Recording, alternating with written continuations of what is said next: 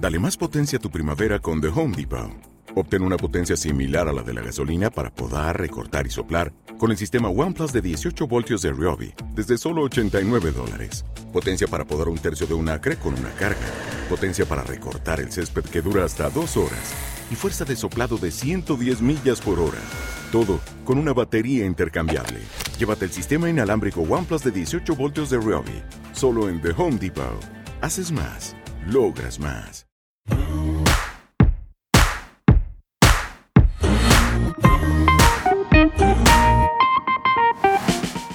Muy, muy, muy buenos días, miércoles 14 de septiembre.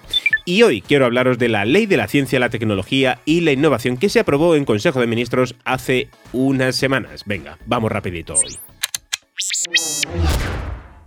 Como te adelantaba, la ministra de Ciencia e Innovación, Diana Morant, ha destacado que esta reforma otorga más garantías y derechos a la comunidad científica e innovadora e introduce importantes mejoras con el objetivo de que las personas tengan una vida digna en torno a la ciencia en España. Así es, como nos lo cuenta la noticia publicada en la página web del Ministerio de Ciencia e Innovación.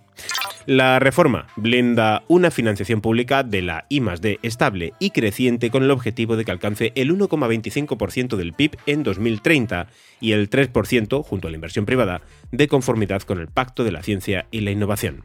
La reforma de la ley también garantiza nuevos derechos laborales a jóvenes que quieren investigar en nuestro país como una indemnización por finalización de los contratos predoctorales y postdoctorales.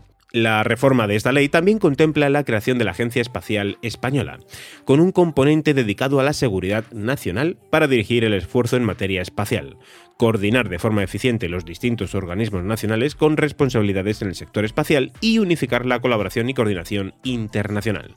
Ya sabéis que todo lo que tiene que ver con el espacio durante el siglo XXI va a ser muy importante. El texto también busca resolver las principales desigualdades de género que persisten en el ámbito de la I más D más I. Por tanto, los agentes públicos deberán disponer y evaluar anualmente un plan de igualdad de género y de contar también ¿eh? con protocolos frente al acoso sexual y por razón de género u orientación sexual. Es lo que nos avanza, como te digo, la noticia publicada en el Ministerio de Ciencia e Innovación. Además de todo esto, ¿eh? se reconoce el papel fundamental de la divulgación científica y la educación para impulsar el cambio sociocultural y fomentar la corresponsabilidad. La reforma también recoge medidas para estimular la atracción de talento a España y la movilidad del personal de investigación, con facilidades para la contratación de personal extranjero y la posibilidad de la doble adscripción en nuestro país y fuera de él.